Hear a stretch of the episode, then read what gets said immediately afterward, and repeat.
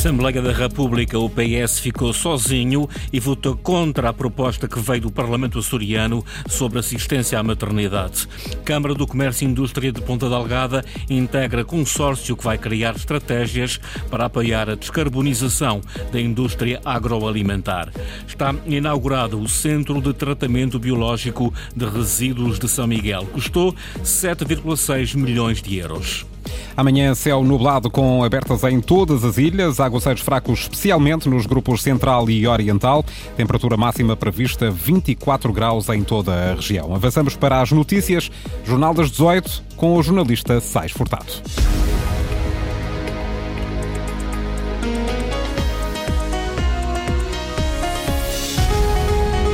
Esta tarde, na Assembleia da República, o PS ficou sozinho e votou contra a proposta que veio da Assembleia Legislativa dos Açores sobre assistência à maternidade. A exceção foram os três deputados do PS, eleitos pelos Açores, que se abstiveram.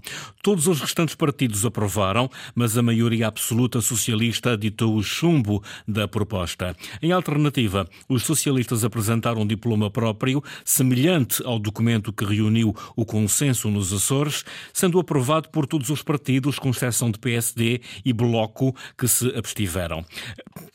Perdão, a posição do PS provocou fortes críticas do social-democrata Paulo Muniz, que acusou os socialistas de golpe de teatro. Madalena Salema. O PS chumbou a proposta da Assembleia Legislativa dos Açores sobre assistência à maternidade nas ilhas sem unidade hospitalar. A proposta teve o apoio de todos os partidos, mas a maioria absoluta socialista impôs a sua vontade. O social-democrata Paulo Muniz fala em oportunismo político e golpe de teatro inaceitável. Nós assistimos a um golpe de teatro hoje do Partido Socialista. Um golpe de teatro político. É um esquema administrativo que passa pelo copy-paste esta manhã da nossa proposta trabalhada há semanas.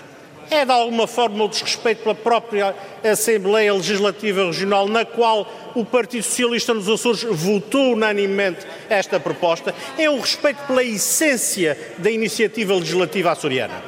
É absolutamente lamentável que o Partido Socialista na República tente manobrar com estas tramóias políticas aquilo que é a vontade expressa na Assembleia Legislativa Regional dos Açores. Os socialistas chumbaram a proposta saída da Assembleia Legislativa dos Açores para aprovarem o diploma escrito pelo PS, com o deputado João Castro a explicar o que propõe. Conferindo o direito do acompanhante ao subsídio por necessidade de deslocação à unidade hospitalar, localizada fora da ilha de residência da grávida. Mais se refere que o montante diário dos subsídios por risco clínico durante a gravidez, para acompanhamento e por necessidade de deslocação à unidade hospitalar fora da ilha de residência da grávida, é igual a 100% da remuneração de referência dos beneficiários.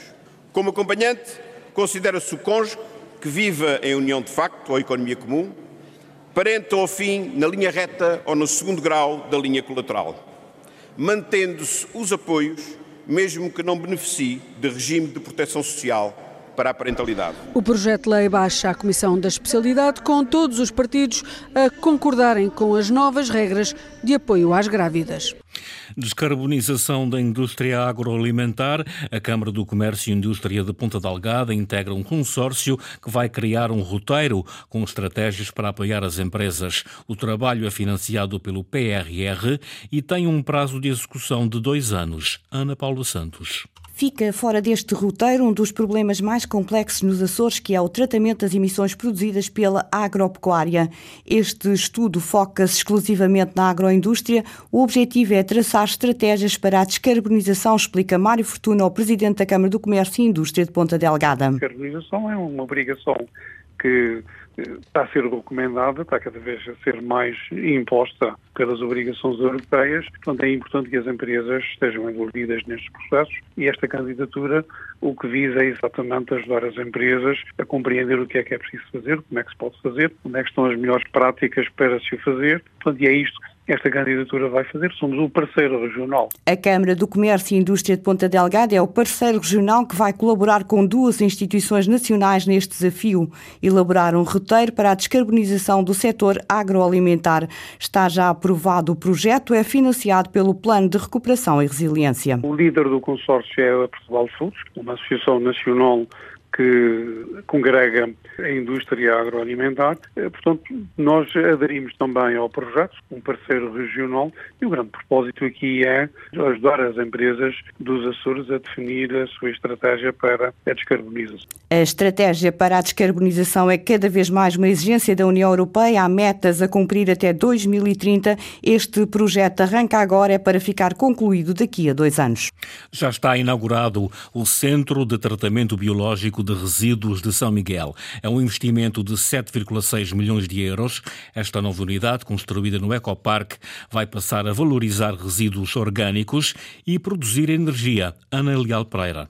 Com capacidade para processar 12 toneladas por ano, este novo centro de tratamento biológico vai receber resíduos orgânicos domésticos da restauração e da hotelaria. É, aquilo que é produzido nas cozinhas, digamos que os restos de cozinha, até hoje era considerado como indiferenciado, ou seja, nós não tínhamos a capacidade de valorizar. Com essa inauguração, nós vamos poder valorizar naquilo que é o composto que vai servir para os nossos agricultores. Composto que pode chegar a 4 toneladas e meia, diz o presidente da Musami. Para além da valorização nesta unidade, será ainda produzida energia. Nós já produzimos, eh, com as atuais instalações, 1.800 eh, megawatts hora de energia. Com essa instalação vamos duplicar essa produção de energia. Este é parte de um investimento global do Ecoparque de São Miguel. O processo, segundo Ricardo Rodrigues, só deverá estar concluído no próximo ano. Só concluiremos esse processo no final de 2024, com a central de valorização energética que está em obra. Os restos não valorizáveis da estação de triagem do tratamento mecânico e do tratamento biológico que se destinavam à terra e ainda é uma percentagem significativa. Irá então para a central de valorização energética e aí produzir ainda energia. Para já, a Musami está a levar a cabo uma campanha sobre o tratamento de orgânicos junto da população em todos os municípios, orgânicos que representam cerca de 30% dos resíduos de São Miguel.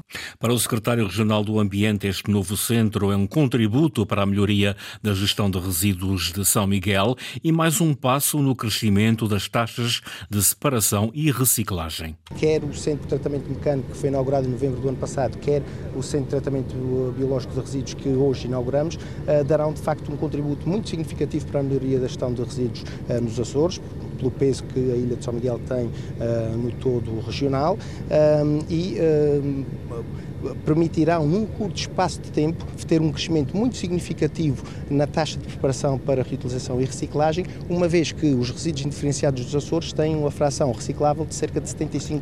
Portanto, estes dois investimentos permitirão uh, dar um salto muito rápido e uh, colocarmos no caminho de atingir as metas que foram definidas a nível comunitário uh, e, portanto, estamos de facto entusiasmados com esta conclusão deste projeto. Alonso Miguel, secretário regional do Ambiente, na inauguração do Centro de Tratamento Biológico de São Miguel. Polícias deslocados no Corvo queixam-se da falta de atualização do valor das ajudas de custo. A inflação disparou os preços das despesas de alimentação e estadia. Cada polícia deslocado naquela ilha paga mais 80 euros por semana, mas o Ministério da Administração Interna continua a pagar pela tabela antiga. Francisco Faria.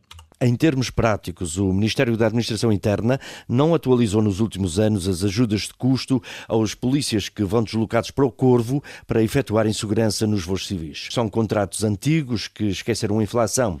O agente deslocado acaba por ter uma despesa adicional de 80 euros por semana na alimentação e na estadia, diz a Associação Sindical dos Profissionais de Polícia. É preciso fazer um novo contrato para a alimentação para fornecerem alimentação aos, aos, aos, elementos policiais que estão no corpo durante, durante uma semana e o, o, o processo tem-se andado a, a, prolongar desde janeiro de 2022. Paulo Pires, dirigente sindical dos Açores, o assunto já é do conhecimento dos comandos de polícia e do Ministério. A resposta é que tarda em chegar. Esta situação eh, já devia estar resolvida e devia nos envergonhar a todos, nomeadamente ao, ao, Ministério da Administração Interna e à Direção Nacional da PSP. No Corvo não há muitas alternativas na alimentação e estadia, daí a necessidade urgente de atualizar os valores, diz o dirigente da associação, que recusa para já pensar em outras formas de luta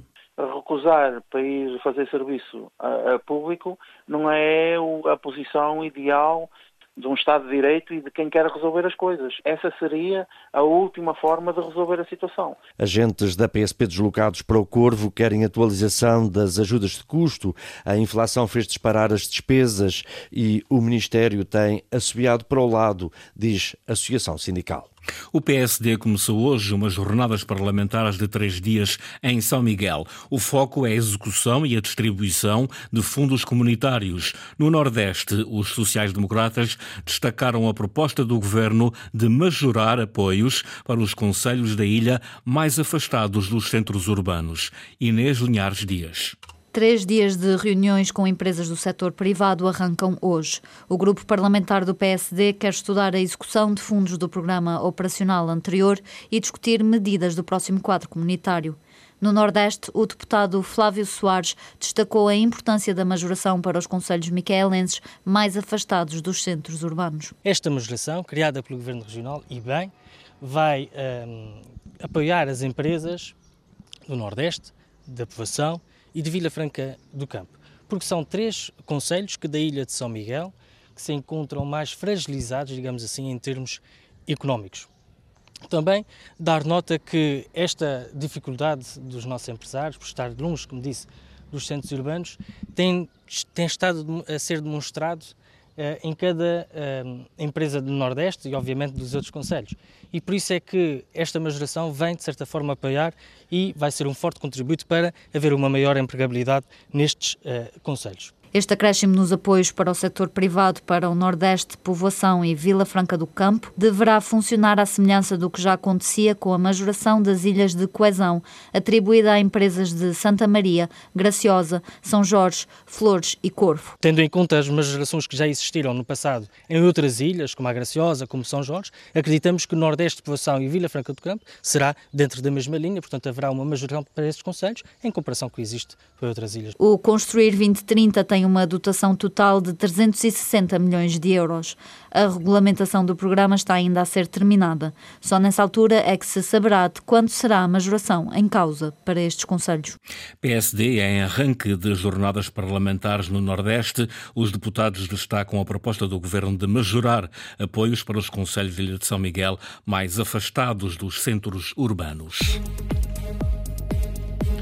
Jornal das 18 com o jornalista Sais Furtado. Notícias em permanência em cores.rtp.pt e também no Facebook da Antena 1 Açores.